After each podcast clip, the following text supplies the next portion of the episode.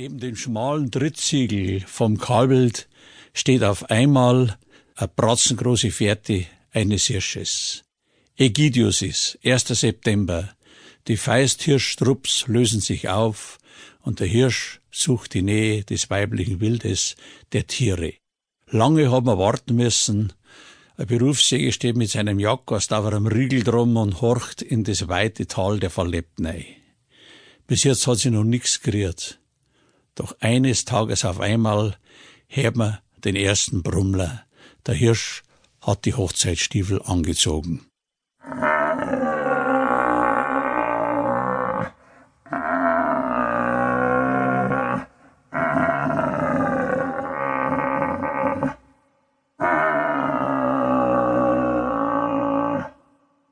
Aha, es ist soweit.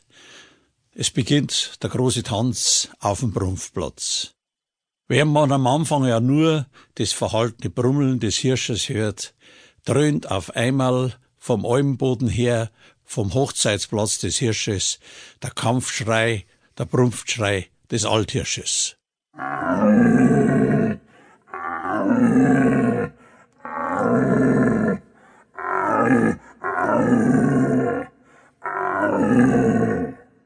Von irgendeiner Bergseiten her hört man den Ruf des suchenden Hirsches, der eher einem Jammern gleicht.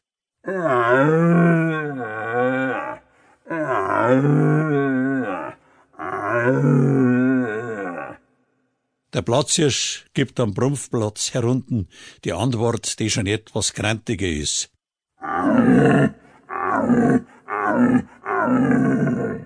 Der Beihirsch fordert den Platzhirsch heraus. Mürrisch und grantig erklingt der Kampfruf des Platzhirsches.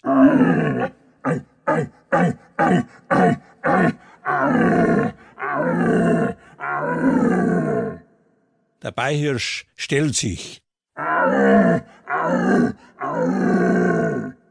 Mit rollenden Lichtern und mit Wimpel versehenem Geweih, wenn's mit die Stangen in den Boden fahren. Und es hängen Grasfasern und Grasfahnen hängen im Geweih.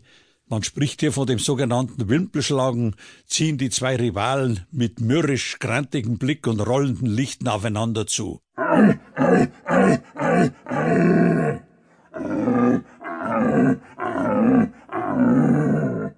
Sich gegenseitig musternd und mit rollenden Lichtern, aufgestellter Brumpfmähne, umziehen sich die zwei Rivalen und jeder versucht den anderen akustisch vom Brumpfplatz zu treiben.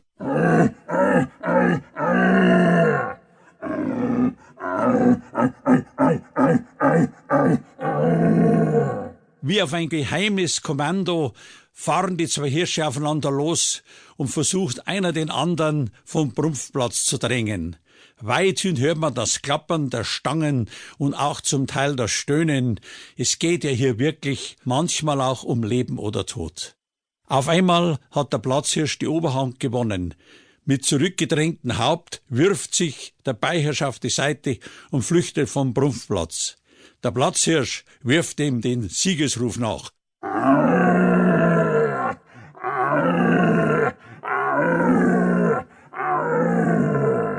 Man sieht richtig gehend, wie der ganze Körper zittert und bebt. Manchmal fällt ihm das Haupt runter und er schließt die Lichter und döst so vor sich hin. Das kann auf der Viertelstunde, zwanzig Minuten dauern, bis sie sich erholt hat. Auf einmal meldet sich wieder einer der Rivalen vom nächsten Platz.